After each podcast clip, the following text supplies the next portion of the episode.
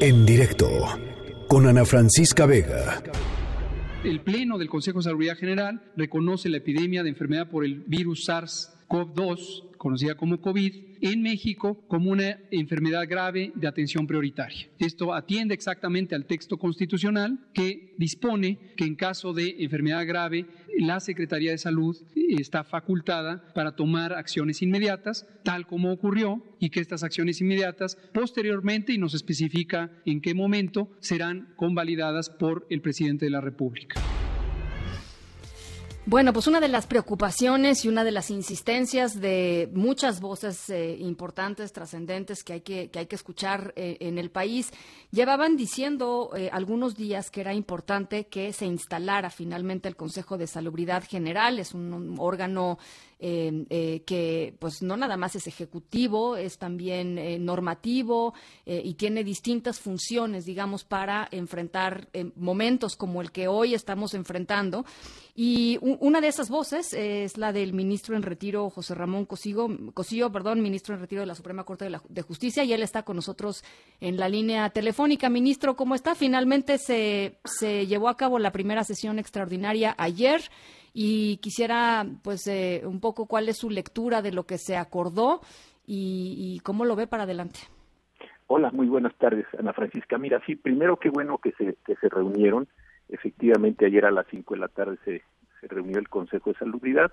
Está presidido por el secretario de Salud, tiene un secretario técnico, que es el doctor Santos, un médico muy competente, y después está integrada por varios secretarios de Estado, Hacienda, Salud, eh, eh, distintos, y después los directores del INTE, el Seguro Social, el presidente, la, la presidenta de la Academia Nacional de Medicina, el presidente de la Academia Mexicana de Cirugía y el rector de la universidad, además de varios vocales. Y efectivamente, como lo decía el doctor López Gatel en el, la breve entrevista que, nos transmitiste, eh, este es el órgano que prevé la Constitución para hacer frente a lo que en 1917 le llamaron enfermedades exóticas, pero se entiende que son todo este tipo de enfermedades, epidemias y pandemias que se pueden presentar. Entonces sí fue muy importante que después de, de varios días, de muchas insistencias de muchas personas, se haya reunido el Consejo. Tomó cinco acuerdos que me parecen importantes, si, si te parece que pudiéramos revisar. El primero es el que decía el doctor López Gatel, que efectivamente el COVID se va a considerar una enfermedad de atención prioritaria.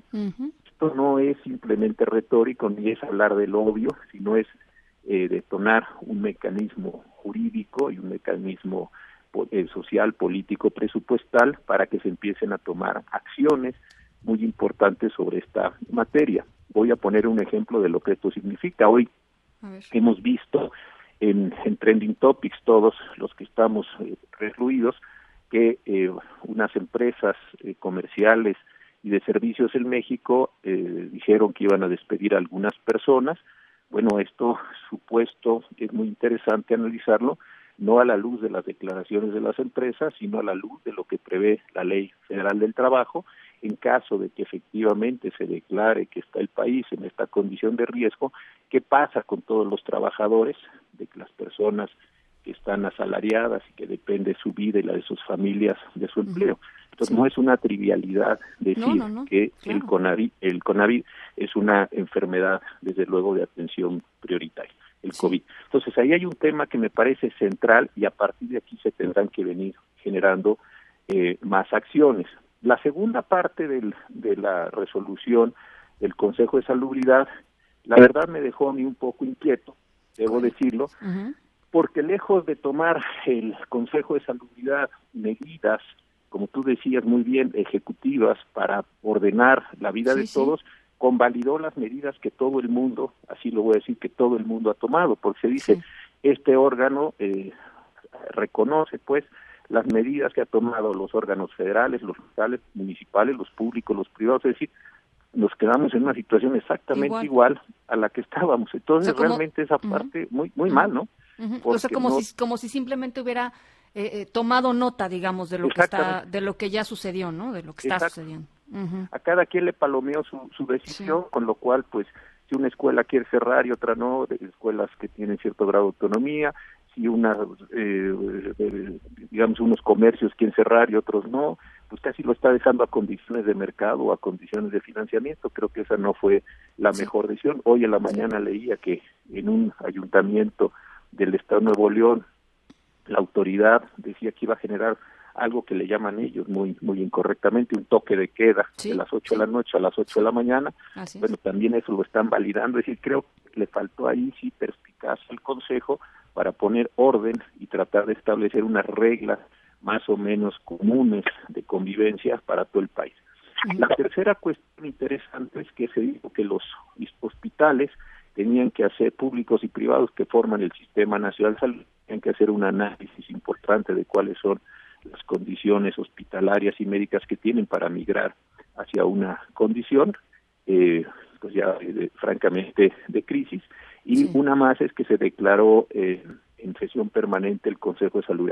Entonces, lo importante de todo, me parece a mí, es haber declarado que estamos ante una enfermedad eh, grave de atención prioritaria, porque eso me parece que detona la posibilidad de que la Secretaría de Salud, y ojalá lo, hagan pronto y lo hagan bien, eh, genere una eh, emergencia sanitaria y las acciones que corresponden a la emergencia sanitaria, que esto es una acción que se complementa con lo que puede hacer el Consejo de Salubridad y es donde se empieza a definir qué zonas del país empiezan a tener restricciones comerciales, qué derechos de nosotros pueden estar restringidos en de tránsito, de reuniones, de asociación. Pero creo que lo muy importante es que finalmente hubo. Decía yo que lo importante es que ya que ya se se reunió el órgano, ya hizo la declaratoria y ahora pues lo que me parece que viene es que la Secretaría de Salud empiece a tomar las medidas restrictivas para que eh, se empiece a llevar a cabo el proceso ya de contención y de, y de ataque a esta a esta epidemia, ¿no?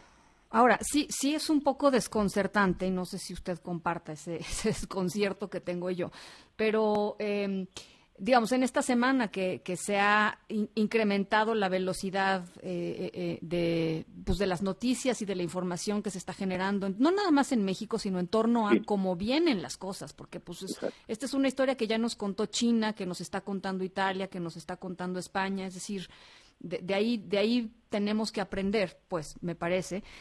sí me parece muy desconcertante que eh, el Consejo esté tomando este, es decir, celebro igual que se haya instalado, celebro que esté en sesión permanente, pero me parece desconcertante que estén tomando una decisión eh, o una serie de decisiones cuando, o pues hoy mismo están protestando doctores en la calle diciendo que no hay protocolos o que no se habían analizado, no entiendo cómo es que no se habían analizado las capacidades o, los temas de la reconversión hospitalaria. Es decir, hay, hay como si no como si no como si no pues sí coincidiera con la realidad como si no estuviera apegado a, una realidad que es pues muchísimo más eh, no estamos hablando de Suecia no mira yo lo que entiendo es que eh, eh, el gobierno ha llevado una, una, estrategia de mitigación frente a una estrategia que han llevado otros países que el caso pues más notable es, China o Corea que es la de la eh, prácticamente la erradicación a través de, mantener a las personas aisladas. Entonces, en esta técnica de mitigación o en esta estrategia de mitigación, lo que entiendo yo que, que han querido transmitir es que van a ir encontrando una forma de disminución. Pero creo francamente, y no por ser alarmista, que sí nos tomen un mal momento nacional, porque estábamos migrando en términos de salud del Seguro Popular al INSABI y este proceso que toma mucho tiempo, que toma muchos recursos, que hay que hacer una nueva ingeniería, pues no solo hospitalaria, no solo de los servicios, sino una reconversión completa que apenas comenzó eh, en el mes de enero, sí creo que nos toma en un muy mal momento. En segundo lugar, también creo que nos toma en un mal momento la situación de haber iniciado, que seguramente hacía falta, todo el proceso de combate a la corrupción que había sin duda en el sector salud, que se ha sabido en muchos años. Hace la, semana antepasada seguramente lo viste, impunidad cero y justicia justa, sacaron unas informaciones importantísimas sobre defraudaciones en el sector salud en distintas instituciones. Entonces, sí hacía falta, pero creo que la manera en la que se implementaron esas dos grandes transformaciones nos toma eh, desafortunadamente para el país en una condición pues muy, muy escasa de recursos, de estrategias, eh, precisamente. Entonces, por un lado tienes estos servicios bastante pues depreciados por el subejercicio presupuestal que hubo en el año pasado, justamente para tratar de hacer esta reconversión cuando llega esta misma enfermedad. Y a mí lo que me está preocupando mucho es que pareciera que lo único que tenemos que enfrentar en el futuro es esta crisis epidemiológica, cuando la crisis epidemiológica tendría que ser solamente el detonador que se va a presentar y que es todo lo demás una condición hacendaria que tiene que ver con impuestos, una condición monetaria, tiene que ver con eh, eh, eh, contratos, tiene que ver con importaciones. Hoy vimos lo que sucedió con la frontera de los Estados Unidos. Y es una enorme cantidad de implicaciones y se ha centrado todo el discurso del gobierno a mí me parece solo en la parte epidemiológica, pero ¿qué está pasando cuando ya perdimos el valor, eh, el 25% del dólar, el 50% del barril de petróleo? creo que son muchísimas cosas, muchas variables que están girando en torno a la epidemia y que simplemente no estamos observando. El Consejo de Salubridad por eso tiene esa integración. Claro, claro. Bueno, ministro, pues eh, es, un, es un panorama complicado. Yo por lo pronto eh, le agradezco muchísimo que, nos haya regalado estos minutos y, continuemos la conversación. Porque Encantado, con, todo, con todo gusto. es ¿eh? muy importante pues, pensar un poco también en los, en los desafíos jurídicos que vienen, que son muchos. Sí, muchos. Muchísimas gracias. Al contrario, gracias como siempre. En directo con Ana Francisca Vega.